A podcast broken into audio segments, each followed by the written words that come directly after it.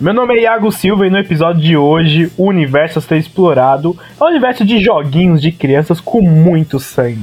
Round 6 é a mistura de jogos vorazes, jogos mortais e Olimpíadas do Faustão mais 18 comandada pelo Luciano Huck.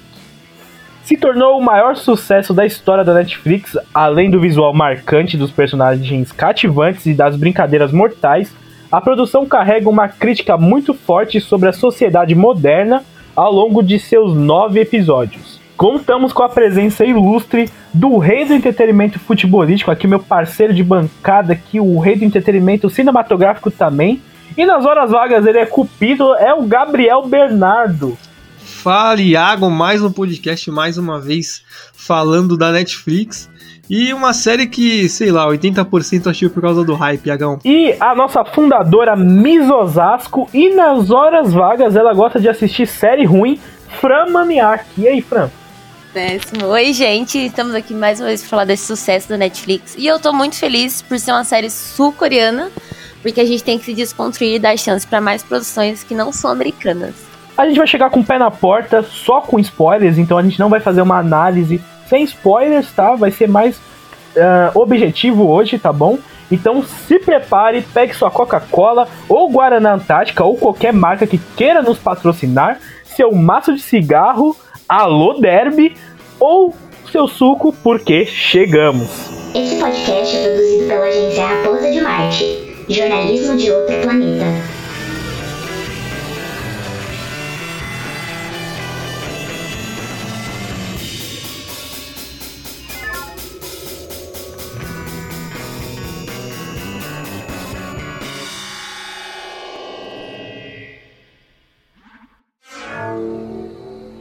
Então, galerinha, antes da gente fazer nossa análise com spoilers, falando de toda a nossa opinião, todos os detalhes sobre a série, a gente tem que falar sobre as curiosidades, né? Foi uma série que ganhou grande visibilidade aí no mundo inteiro. E a gente tá falando da maior série com maior audiência da, da Netflix, não é não, Fran? É, para começar as curiosidades, o escritor, ele escreveu essa série em 2009, ela ficou 10 anos no forno. E nenhum canal queria aceitar, por ser uma série voltada mais por brincadeira de criança, e ser bem sangrento, ninguém quis aceitar, até que a Netflix resolveu comprar e a série virou esse sucesso. Uma outra curiosidade é que a boneca do primeiro episódio ela existe na vida real e ela fica na entrada de um museu de carruagens em Shinchon. É, também temos polêmicas, porque o número que o cara recebe no cartão ele realmente existe na vida real e a dona das linhas disse que recebeu 4 mil ligações num dia por pessoas perguntando da série e falando que precisam de dinheiro. Ela processou a Netflix. A Netflix disse que tiraria as cenas, faria a edição, mas ela não aceitou e nem a indenização que a Netflix ofereceu pagar. E o processo está rolando até agora. As buscas no Google pelo nome Route 6 já trazia 9,9 milhões de páginas encontradas. E o nome da série em inglês, Squid Game, é 103 milhões de resultados. No site Rotten Tomatoes, a pontuação da crítica foi de 92% e a do público chegou a 84%. Já existe cerca de 1,1 mil críticas feitas pelo público não especializado. Em outro site de referência para o mundo dos sites das séries, IMDB, o filme já foi avaliado por 204 mil pessoas e recebeu a nota de 8,2. Finalmente chegou a hora da gente dar a nossa opinião, falar sobre todos os nossos detalhes, tudo que a gente percebeu da série. E já vou começar aqui dando uma opinião aqui sobre Round 6 Uh, eu acho que ela traz muito essa coisa assim uh, da fascinação que o, o, ser humano tem na violência, né? É algo assim que outras obras como Jogos Mortais, Jogos Vorazes tinham trazido pra gente, né? Sobre uh, a violência e o junto com o entretenimento, né? Então é algo assim que já é colocado pra gente há muito tempo em Hollywood e agora tá chegando na Netflix com grande peso, né? E também uma coisa assim que eu percebo agora no, nessa parte de streaming, né? Seja da Amazon, uh, ah, HBO, com menos força HBO, né? Mas Amazon e Netflix realmente investindo em séries originais sul-coreanas, né? É um mercado que está ganhando muito potencial aqui já na, nessa parte ocidental do globo. E realmente, de ter a Round 6 como principal série agora do principal streaming, é algo realmente grandioso, né? E a série traz muito essa briga uh, do proletariado e uma crítica ao capitalismo, né? A gente aí encontra mais de 400 pessoas com dívidas exorbitantes, né? E uma das principais críticas, além do capitalismo, é sobre essa coisa assim que uh, a gente enxerga no nosso dia a dia, né? Que é o, é o famoso drama uh, de vira-lata, né? De daquela coisa de primo rico e primo pobre, né? O protagonista da série tem aí um vizinho, a gente vai trabalhar assim, tá? O protagonista, o cara de óculos, porque a gente não conseguiu decorar o nome de ninguém, que são nomes muito difíceis, tá, gente? Me perdoem. Mas o protagonista e o carinha lá de óculos, né? É muito bom que a gente vai falar de, dessa forma, gente. Se acostumem. Uh, eles eram vizinhos, né? E tem muito essa coisa aí do. dessa comparação, né? De uma pessoa que conseguiu uma boa universidade e o, o cara que continua no bairro, né? e continua tendo aquela coisa assim de, nossa, olha só, ele conseguiu entrar numa universidade pública de administração, tá vivendo nos Estados Unidos, é um grande investidor, enquanto você continua aqui no bairro, sabe? Então é uma série que traz esses nuances de uma crítica ao capitalismo, de trazendo referências da, de própria Hollywood, você vê ali que é full jogos horazes mesmo, full uh, jogos mortais também, da forma que é colocado ali pra gente assistir. Realmente, essa coisa de uh, muita violência, muita violência mesmo, como uma forma de entretenimento. Então, é uma série que consegue trazer uh, crítica social e enaltecer um pouco desses filmes de Hollywood mesmo não é não? É, é isso, Iago. O que você falou aí sobre né, é, ela conseguir conciliar a violência com a trama e tudo mais, eu acho que já se quebrou muito esse tabu de série violenta, porque a Netflix tem grandes sucessos que são tem grandes banhos de sangue, Vikings é o exemplo, tem séries de serial killer que é slasher, a própria série do que é tipo um é um derivado de pânico, Scream também. Então a galera já vem meio acostumada com essa violência, né? É, acho que um boom muito grande é, para para a galera em geral foi os Jogos Mortais e muito dessa série, mano, vai seguindo na mesma ideia, né? A diferença é que Jogos Mortais as pessoas eram meio que obrigadas e em Round 6 é, dá essa trama legal da pessoa Tipo, você tá aqui por sua culpa, tá ligado? Você quer tá aqui, a gente só tá aqui para pro jogo acontecer. A gente aposta em vocês, mas ninguém tá obrigando vocês a ficar aqui, tá ligado? E eu acho que essa proposta da série é muito interessante. Essa coisa deles colocarem o jogo como se não fosse algo obrigatório, né? É bem interessante, porque todos os jogos que eles se inspiram, né, na, na série, que é Jogos Mortais e Jogos Vorazes também, né? Não que eles se inspiram pra caramba, assim, mas que são parecidos, né? São jogos 100% obrigatórios. E ali você tem uma saída também. E vai muito daquela crítica social do que você faria por dinheiro, né? Então o protagonista tem muito disso, né? É, se eu não vou conseguir fornecer uma vida legal para minha filha ser uma pessoa melhor, é melhor mesmo eu me envolver aqui num, num jogo que eu possa morrer do que ficar encarando aí o mundo. E tem muito disso quando eles saem do jogo e voltam. Você vê que foram o que? 10 pessoas, 12 pessoas que não voltaram, sabe? Sim, uma coisa que para mim eles pecaram foi nessa de. de o, o, o principal, né? é, largar. Tipo, acho que no, no penúltimo pro. Não, no último episódio ele largou esse negócio e, tipo, mano, mó galera morreu para estar tá no seu lugar e você tá, tipo, vivendo como um mendigo aí. Eu, no lugar dele, cara, já teria gasto todo o meu dinheiro e já estaria entrando num próximo jogo que eu já teria me fudido em dívida, tá ligado? Então, é, essa, isso já falando um pouco do final da série, assim, essa de ele não, pô, cara, me sinto culpado, tá ligado? Mal galera morreu. Mas, porra, você participou disso, tá ligado? Você. A, o dinheiro que tá ali, as pessoas não vão pegar de volta e vai ficar parado. Então, essa, essa coisa de falarem o que as pessoas. até onde as pessoas vão pelo dinheiro quebrou muito com a ideia que o personagem principal quis fazer. Então, acho que a crítica social foi até um certo ponto e depois o, o, diretor, o diretor, o roteirista quis só fazer a, é, aquele final para ganhar mais dinheiro, para ter mais, mais temporada, para ter mais episódio, para Netflix ter mais engajamento, porque é uma série que realmente o que eu falei no começo de 80% que de quem assistiu foi por causa do hype. Então, elas não, eles não vão querer perder isso. Pegando isso que o Gabs falou, do até onde a pessoa iria pelo dinheiro, é aquela frase que Maquiavel fala, né? De poder ao homem e você descobrirá quem ele realmente é. E a série deixa isso bem claro. Ela, as pessoas vão lá para ganhar dinheiro, porque estão passando necessidade, então isso. E eles simplesmente vão para lá, a mesma coisa dos VIPs. Eles vão e, tipo, eles ganham muito dinheiro, eles vão ganhar muito dinheiro.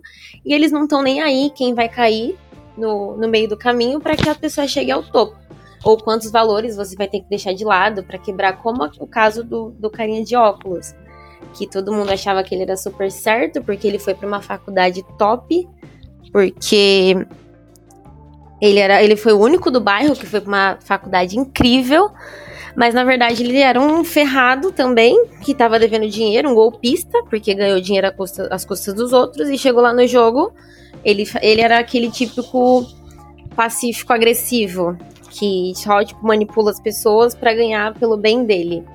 Então acho que o experimento que a série traz, esse experimento social de até onde as pessoas iriam por dinheiro e os ricos ficando mais ricos enquanto os pobres ficam mais pobres. Eu acho que foi um ponto alto assim, muito interessante. Falando um pouquinho de personagens também, uma coisa que eu percebo nessa série, uh, mesmo tendo um protagonista, né, a série, os jogos, né, que é o para mim o protagonista da série é o jogo, né? Eu acho que na hora ali que tá acontecendo todos os jogos, né?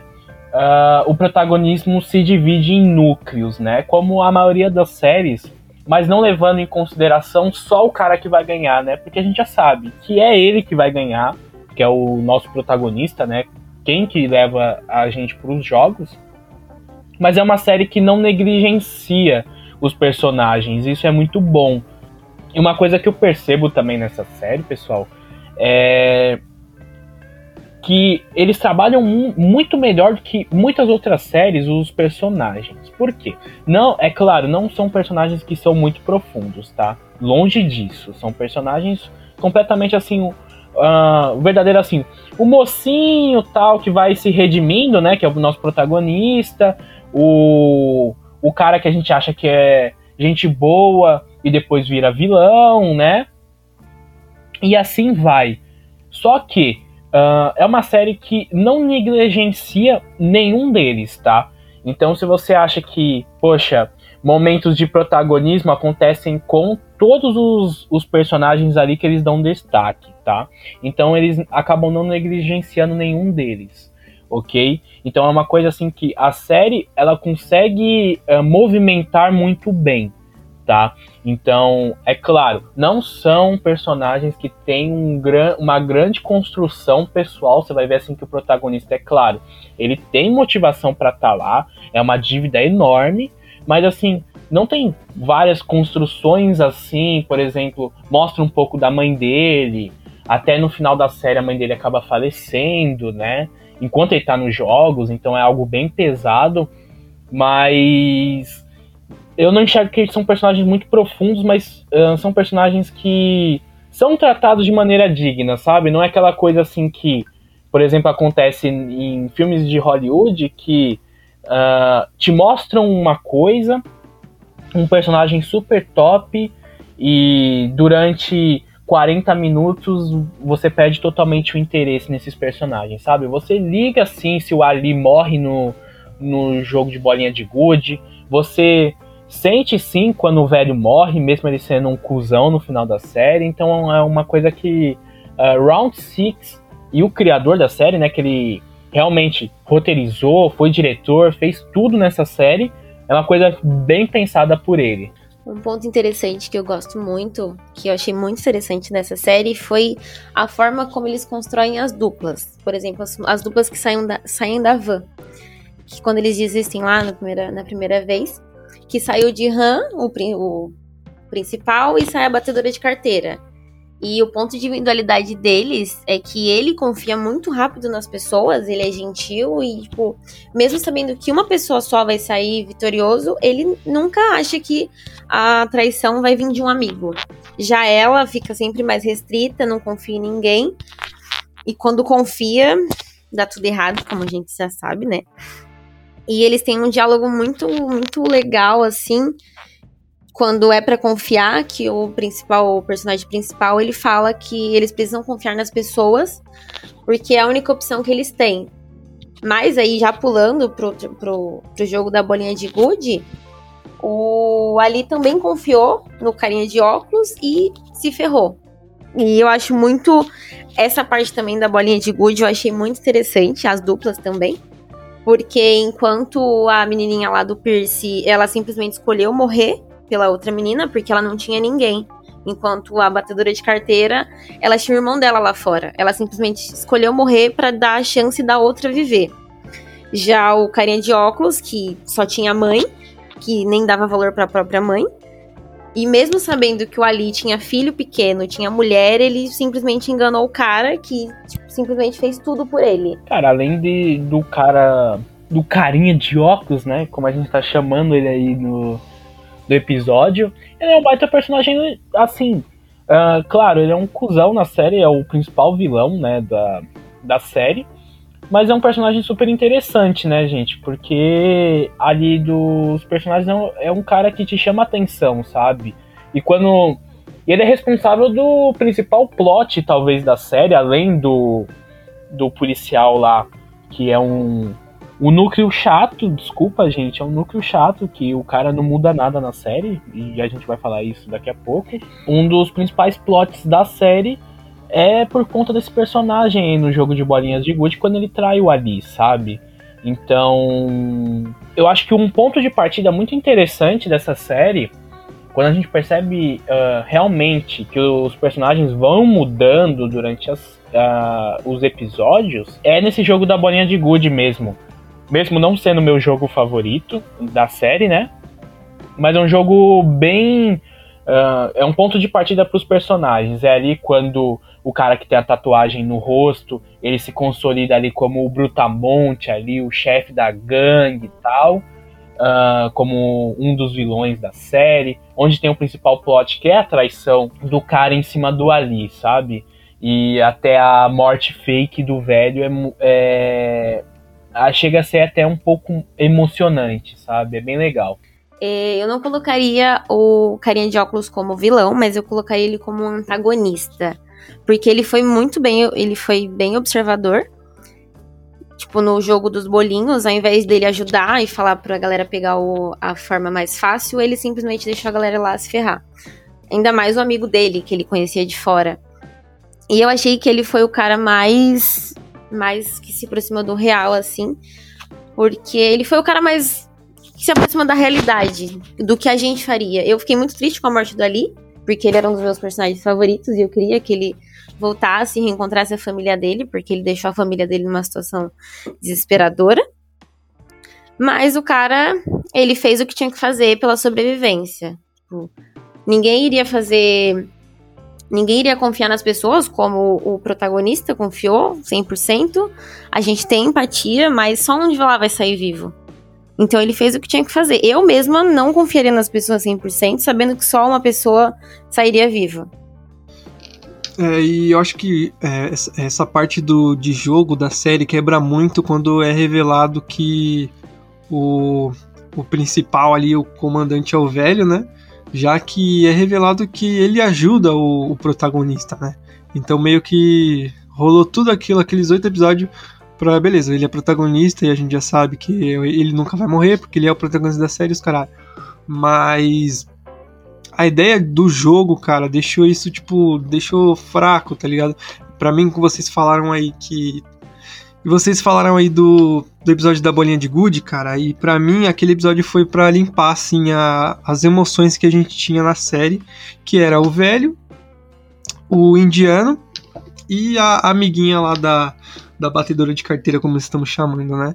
E para mim ali foi para matar essas pessoas que a gente tinha um apego emocional, que a gente talvez não queria que morresse, e já foi tudo no mesmo episódio. E aí isso deixa mais esse, essa negócio, esse negócio da ajuda do velho pro protagonista um pouco constrangedor. Que, constrangedor não, um pouco que, tipo, estragou um pouco da, da, da harmonia que a série trazia sobre até onde as pessoas vão pelo dinheiro, tá ligado? Chamam 500 pessoas pro velho ajudar um a ganhar assim, tipo, ó, vai ser você, eu chamei aqui as 500 pessoas para um jogo que na verdade não é um jogo. É, várias pessoas vão morrer, mas eu escolhi você para ganhar. Então isso para mim quando foi revelado trouxe que tipo a ideia do jogo foi uma merda, eu não gostei nada. O jogo da bolinha de gude, eu acho que foi o jogo mais forte que teve, porque ele lidou com toda a questão para desconstruir cada um dos personagens. O principal, por exemplo, ele tinha aquele princípio de não de ajudar todo mundo e de não trair, e ele acaba traindo o velho, tipo, enganando. O velho tem aqueles lapsos de memória, que a gente sabe que foi tudo falso. Mas aí ele pega e engana o velho, porque ele sabe que ele vai morrer, tipo, e o velho tava ganhando, então ele tinha que fazer alguma coisa para acordar. E aí também tem o caso do, do cara de óculos, que a gente descobre já na cara, assim, que ele vai fazer tudo para sair dali com dinheiro, como todo mundo. E tem o caso da menina, que simplesmente se deixa morrer pra outra viver. E é isso, galera. Falando um pouquinho de, de núcleos da série, né? Fora do, do jogo, a gente tem que falar, né? Do, do cara aí que virou sensação na internet porque acham ele muito bonitinho que é o núcleo aí do policial aí com bateria infinita no iPhone, que eu não, não, não sei como que isso acontece. Então, gente, eu também vejo uma, uma coisa muito explícita. É um, é um núcleo ali do, da série que, claro, tem uma tensão, essas coisas, e você já mata logo de primeira que o o irmão dele vai ser o cara que tá comandando os jogos ali. Não sei se vocês tiveram essa percepção, mas já, já me toquei assim em primeiro momento, sabe? E é um núcleo que me incomoda a forma que foi colocado na trama. Porque ele não ele não modifica a trama principal. Então nada que ele faz modifica a trama principal do que está acontecendo talvez uh, mude um pouquinho lá na trama do médico, né? Que ele sabia das coisas que iam acontecer, mas são tramas muito aleatórias, sabe? E falando um pouquinho aqui sobre a morte dele, né? Sobre a correria lá que ele estava fazendo, né? E a morte dele uh, foi uma coisa assim que o, o criador da série fala que não escreveu a série pensando em duas temporadas, mas eu acho um pouco equivocado. Eu acho sim que ele escreveu a série pensando em mais uma temporada, pensando em uma forma de vender, né, com um gancho, que realmente ele não conseguiu fornecer aquelas informações que ele conseguiu para ninguém, certo? Então, eh, na morte dele, eu tive a percepção que ele, por exemplo, não morreu, né? Então vai ser um dos personagens aí que, na minha opinião, vai voltar para a segunda temporada que já tá uh, oficializada aí para Netflix, que vai rolar mesmo. Então é uma, uma coisa do desse núcleo dele é um núcleo que realmente eu tava assim, beleza. Não tô muito afim de ver esse cara aí toda hora aí saindo do quarto, voltando pro quarto, mexendo no celular a noite inteira e não acaba a bateria, sabe? É um personagem que realmente você se importa com ele, mas é uma história assim que não te move a lugar nenhum, sabe? Você quer muito saber o que, vai acontecer com a batedora de carteira, com o cara de óculos lá, como a gente tá falando dele, e com o protagonista, né? Que é a trindade principal da, da série junto com o velho, sabe? Então é uma, uma história que me incomoda a forma que eles colocam pra gente na série, porque não te leva a lugar nenhum, sabe? Eu achei que essa história do policial ela ficou um pouco jogada, porque ele simplesmente chega ali e é isso, e aí começa toda a trama dele. E eu achei interessante, porque foi um jeito da gente ver tudo que acontece por trás das, da, dos jogos, assim, do que tá acontecendo. Talvez essa história aí seja, talvez não, tenho certeza que é o plot pra segunda temporada, porque eu tenho certeza que ele não morreu. Mas o que eu fiquei meio assim foi porque o cara entrou lá pra salvar o irmão dele, pra ir atrás do irmão dele, do que tinha acontecido. E morreu na mão do próprio irmão. Eu achei muita sacanagem isso. Morreu entre aspas, né? Eu tenho certeza que ele não morreu. Não vi corpo, então não morreu, igual o velho. É. E voltando a falar do, do, do Jihun, cara, a série começa trazendo pra gente que ele é, tipo, um cara viciado, um cara que pega dinheiro da própria mãe para apostar em cavalo. Então é engraçado que que apresenta o Jihun pra gente um cara que é loucaço, tá ligado? É aquele aquele típico pai falido que a, a mãe ama, mas teve que largar porque não trazia uma vida confortável. Todo aquele, aquele, aquele clichê. Mas quando ele entra no jogo, cara, tipo, muda completamente a chavinha do personagem. Do nada ele, ele vira um puta de um preocupado com as pessoas e os caralho. Tipo, ele sabe que tá todo mundo morrendo e ele vê alguém apanhando e fala: Tem gente morrendo aqui. Tipo, sim, é, é, é esse o jogo. Eu não sei se você entendeu ainda, desculpa a, a, a minha a minha ira, porque muitas coisas dessa série é, são meio jogadas, né? Como também a, a, a rivalidade do, do Ji-Hun e o, San, o que só é apresentado lá no final. Que tem aquela ideia de, ah, vamos se ajudar, os caras vamos ser grupo. E lá no final tem. Quando os dois são colocados aí de. no pau a pau, a gente vê a ira de que um tem pelo outro, até pelo, pelo, pelo Sanwu ter, ter esfaqueado a, a que rouba a, rouba a galera aí, a menina que tem mais seguidores aí do elenco. E a ira dele, mesmo sabendo que só um ia sobrar, uma coisa também que eu não que não me desse, é, pra cima do Sanwu, aquele último jogo que, cara, foi, mano, foi muito roteirizado pro protagonista que, pô, o cara toma uma facada na barriga e consegue consegue lutar como se nada houvesse acontecido. Então é, é esses pontos que a, a, a série faz entregar que o protagonista que vai ganhar desde o começo, assim, tipo, não tem nenhuma pistinha de, pô, pô, e se o protagonista não ganhar? Não tem. É o único defeito que eu vejo dessa série. Único não é. Um defeito que eu vejo dessa série. É, a série realmente ela deixou escancarada que quem ia vencer o jogo era o próprio protagonista. E se a gente for para lá para analisar, ele tinha zero chances de sobreviver, porque ele se fazia de bom moço lá dentro, que ia ajudar o velho. Mas na verdade, do lado de fora, ele era uma pessoa super horrível, um pai péssimo e um filho pior ainda. E ele quer cuidar de todo mundo lá dentro do jogo e não cuida da própria filha. Achei horrível essa parte dele. E o jogo, eu entendi que ele faz uma analogia às apostas que ele fazia, porque ele era um apostador. Vamos colocar que ele era um viciado em apostas, né? Que ele roubava dinheiro até da própria mãe. E foi o que aconteceu dentro do jogo. Eles eram, ele, era, ele virou o cavalo e os VIPs apostavam neles, como se fossem cavalos. E uma coisa que me incomodou na série, assim, mas eu acho que tem, tem um propósito por trás disso, é o diálogo dos VIPs. É um é muito pobre o jeito que eles conversam e um pouco burro. E eu acho que aquilo ali deixa claro, tipo, a forma como as pessoas, quando elas são muito ricas, elas são vazias. E aí elas se divertem com a desgraça das pessoas. Até o velho fala no final lá que ele estava entediado e queria divertir os, os clientes dele, porque ele não tinha mais o que gastar. E você pensa o quão doente a cabeça da pessoa tem que ser para começar a apostar em pessoas que estão se matando por dinheiro. É uma coisa bizarra. Eu assisti essa série logo no começo, assim, né? Quando deu, deu o primeiro boom, né? Pra gente gravar, né? E era muito cedo ainda pra, pra gente falar se Round 6 ia ter uma, uma próxima temporada, se realmente ia ser um sucesso duradouro. E realmente aqui, dia 21 do 10, a gente pode falar que foi um, um sucesso duradouro e uma série que demorou muito para sair do top 10, sabe? Então, é algo assim que, em quesitos técnicos, questão de design das coisas, por exemplo, dos jogos, até daquela sala verde que eles passam para ir para os jogos, né, que tem aquelas escadas. É uma série muito bonita de ver.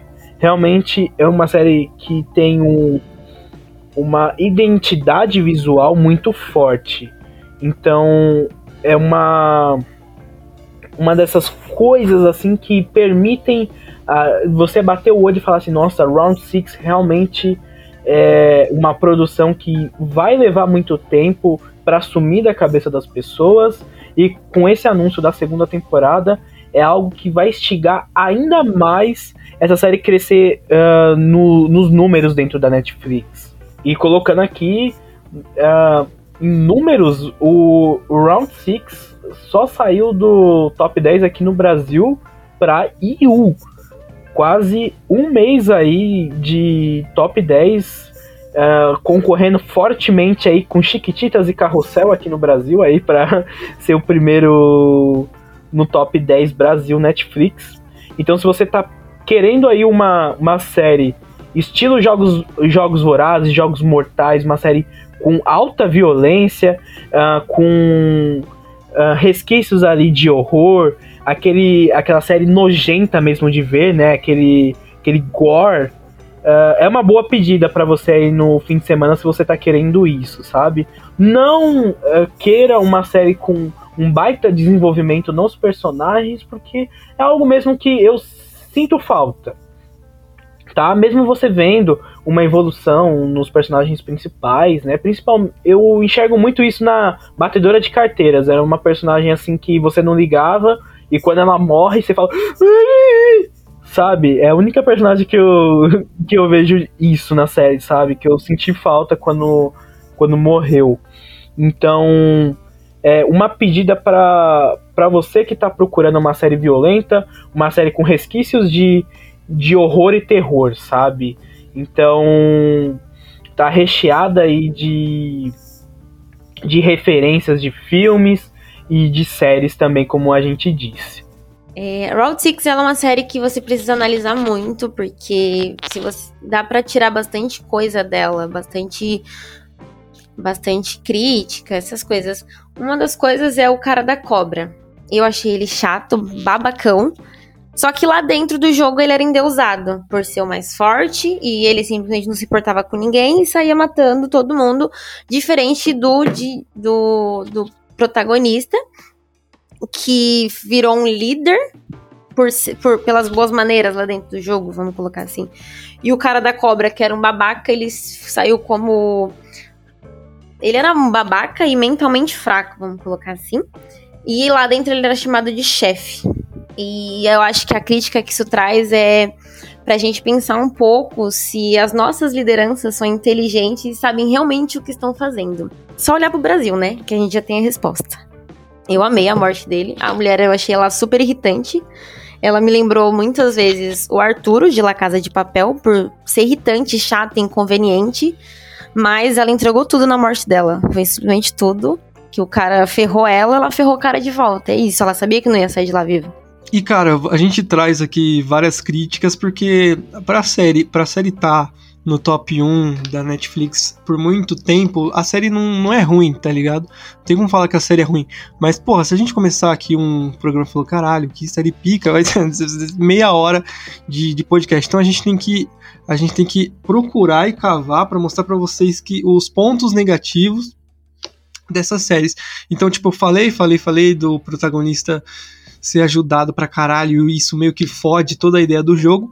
Mas para mim a série em si, como o Iago falou, a, a, é bem característico. A, as cenas, a ambientação para mim é maravilhoso. E é tipo uma série que você que tem, tipo, aquele gênero específico, como o Iago falou, de jogos vorazes, etc. E é um, algo que, que, me, que, que me agrada porque não vai fugir de, de várias coisas, não vai ser algo aleatório, não vai ser algo é, estranho, porque a gente já viu em Jogos Vorazes, a gente já viu em Jogos Mortais. Então, eu gostei da série, é uma série boa. Essa história da crítica social e até onde as pessoas vão pelo dinheiro, que já é algo falado em muitos filmes, muitas obras, para mim a série conseguiu fazer de um jeito diferente. E é isso que eu tenho a dizer sobre, sobre Round 6. A série é boa, a série é, é bem produzida, a série parece com um orçamento maravilhoso, né? Não deixa nada de CGI, nada, nada influenciar na, na qualidade da série, mas tem pontos sim que, que deixam a série que não deixam a série tão maravilhosa de se assistir. Eu achei a série, eu não achei a série ruim, eu achei ela uma série muito boa, não é aquela série que dói para você terminar de assistir, que não tem pé nem cabeça e a crítica que ela traz do capitalismo e da desigualdade. Eu achei muito legal. Eu só não gostei das histórias que ela dão, das histórias secundárias e ela não fecha como a história do, da dívida que o cara tinha, o protagonista. Essa dívida simplesmente sumiu, desapareceu. O cara assinou com sangue e quando ele ficou milionário, ninguém sabe o que aconteceu com a Jota que ele tava devendo. Ou a história da filha dele, que ele falou que ia lutar pela filha dele e simplesmente deixou ela pra trás e largou a filha. Ele é um péssimo pai, eu volto a dizer aqui que ele é um horroroso pai, que ele quer cuidar de todo mundo e não cuida de ninguém.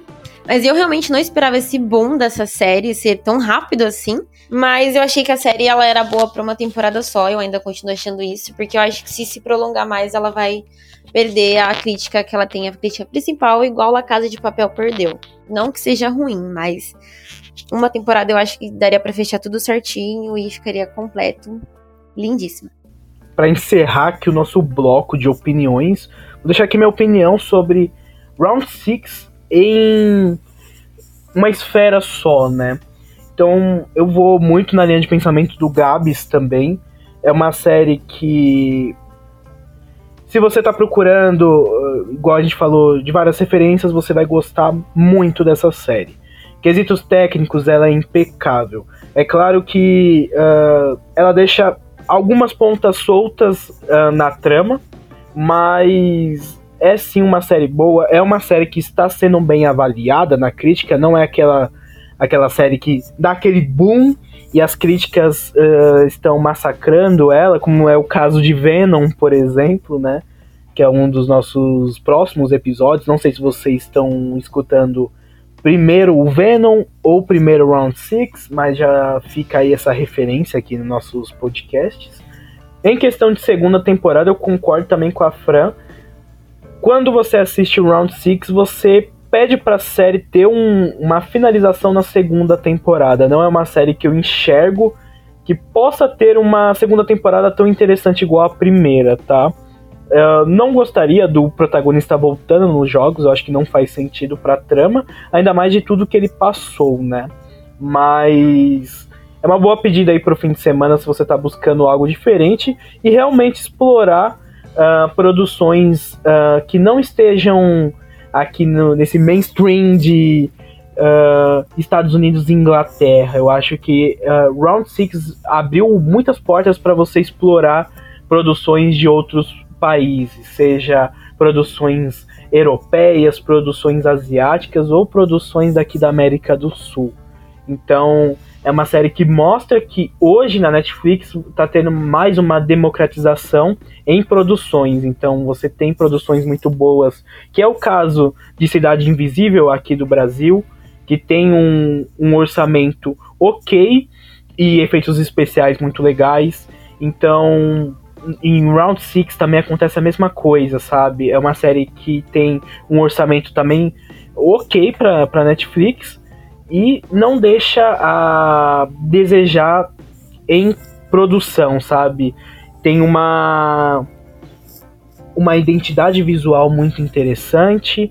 Com certeza vai virar aí fantasia de carnaval, igual aconteceu com a Casa de Papel, por exemplo, tá?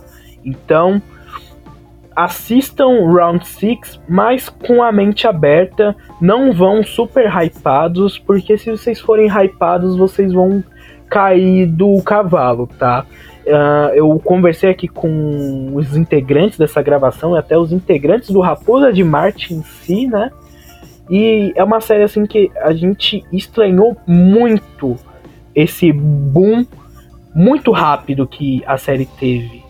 Então, vão devagar com essa série. É uma série gostosinha de assistir, mas uh, pelo sucesso que tá tendo, tá construindo muita expectativa em uma segunda temporada.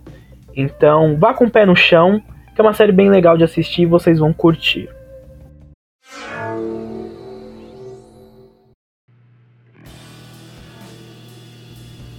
Bom, chegou a hora, nossa exploração em solos intergalácticos e dessa vez foi Netflix de novo, vai terminando por aqui.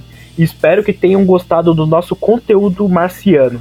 Se você gostou desse podcast, não se acanhe, segue a gente no Instagram, arroba Raposa de Martecast, para ficar dentro dos nossos novos episódios. E é claro, sigam aqui o Insta dos nossos apresentadores, então já vou começar aqui com o meu Instagram, que tá tendo um conteúdo muito legal aí, principalmente de indicação, com parceria com Raposa de Marte Cast, que é as indicações de domingo, de sempre vai ter um, uma indicação muito diferente aí de uma produção que talvez você não se lembre ou não conheça de um filme, de uma série, de um livro.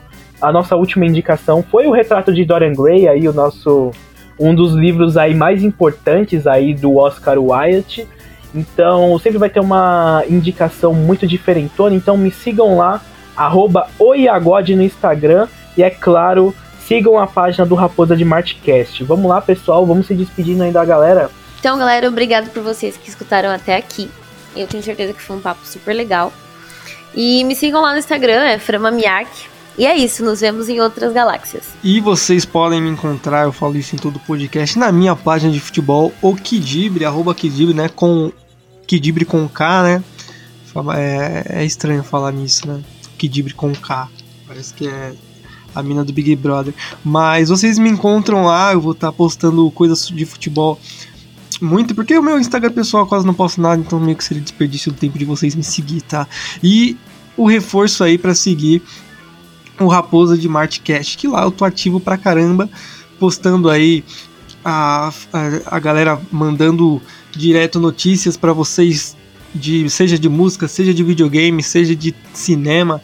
Então, vale muito a pena vocês só deixar o seguir lá, vai aparecer no seu feed. Caralho, eu não sabia disso. Pronto, agora você sabe porque você está seguindo Raposa de Martcast.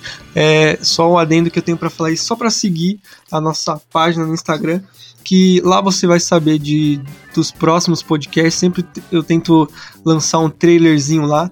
Também tem informação nos stories e é isso. É conteúdo todo dia, toda hora naquela página no Instagram. Valeu?